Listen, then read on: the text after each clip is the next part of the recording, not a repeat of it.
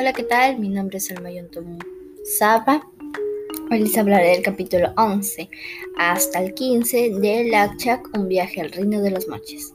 En el primer capítulo, bueno, en el capítulo 11 vemos cómo Kat y Sam se encontraban revisando una columna de libros frente a ellos en la mesa. Estaban revisando los, los índices rápidamente. En eso se acerca Víctor y les ofrece su ayuda. En el capítulo 12,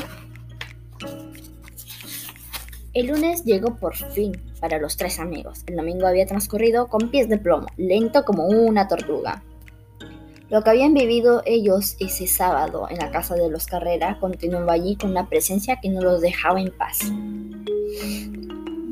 Luego fueron a la escuela y a Sam. Sam estaba un poco confundida en sí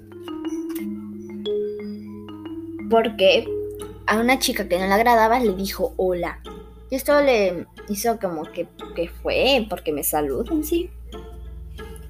Entonces, luego Katy y Sam se enteran que habían publicado unas fotos de ellas saltando, o sea, estaban haciendo, estaban en la discoteca fumando o drogándose en sí. Y también esto hizo quedar mal al colegio. Entonces, como el director los llamó, le dijo que quién había sido que había hecho esa publicación, hicieron quedar mal a su colegio. Y en esto José, para no delatar a sus compañeros, le dijo, lamento que la broma tonta de un compañero haya afectado al colegio, pero nosotros no somos soplones, no podemos denunciar a nuestros compañeros. En este acto, Sam y Katy se encontraban indignados, obviamente. Es como que no se hizo justicia por aquellas fotos o publicaciones que habían hecho. Ya en el capítulo 13 pasaron los días de detención, llegaron hasta el lunes. Ya había terminado el castigo y en eso el colegio quiso hacer una visita o un recordimiento o una exploración, por así decirlo.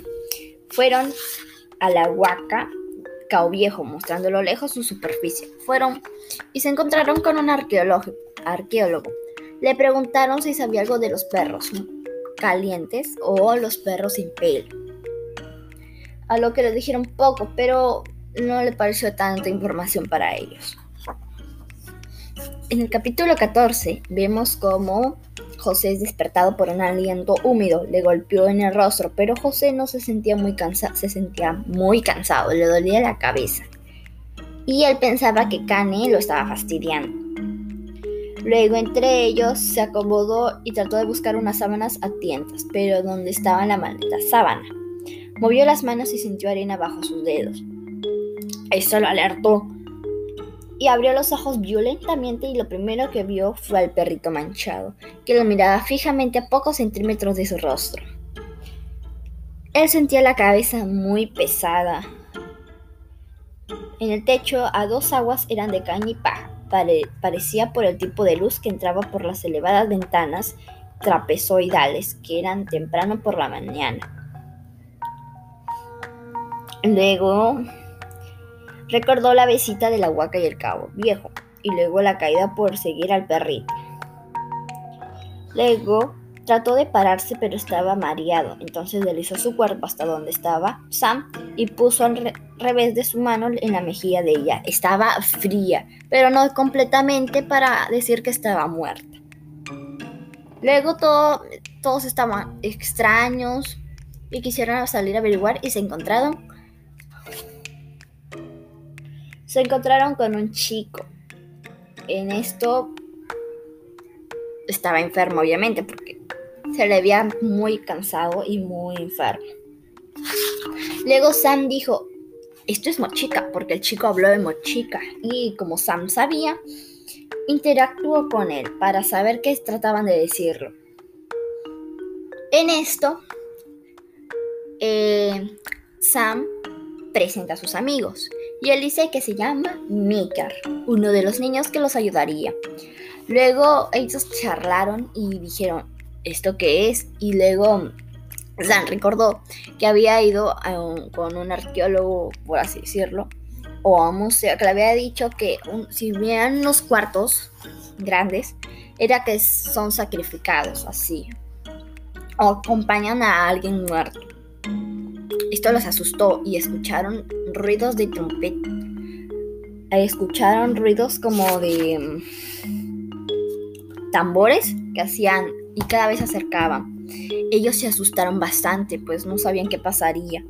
Y al final encontraron la, conclusión de que sí era para sacrificarlos, porque encontraron huesos de personas. Esto las asustó y se escondieron. Luego en sí, cuando Miker ya les había dicho que ya era la forma ya de salir, ellos salieron. Y ahí es donde Miker los ayuda en su viaje. Y hasta ahí se queda el capítulo 15, donde la familia de Miker lo abrazaba muy fuerte porque según ellos habían concluido que la señora Morena estaba enferma y que si ella fallecía también iba iban a sacrificar a su hijo, o sea, Miker. Y se encontraban haciendo telas, todos estaban felices emocionados por su regreso. Y bueno, ya está, y se queda el capítulo 15.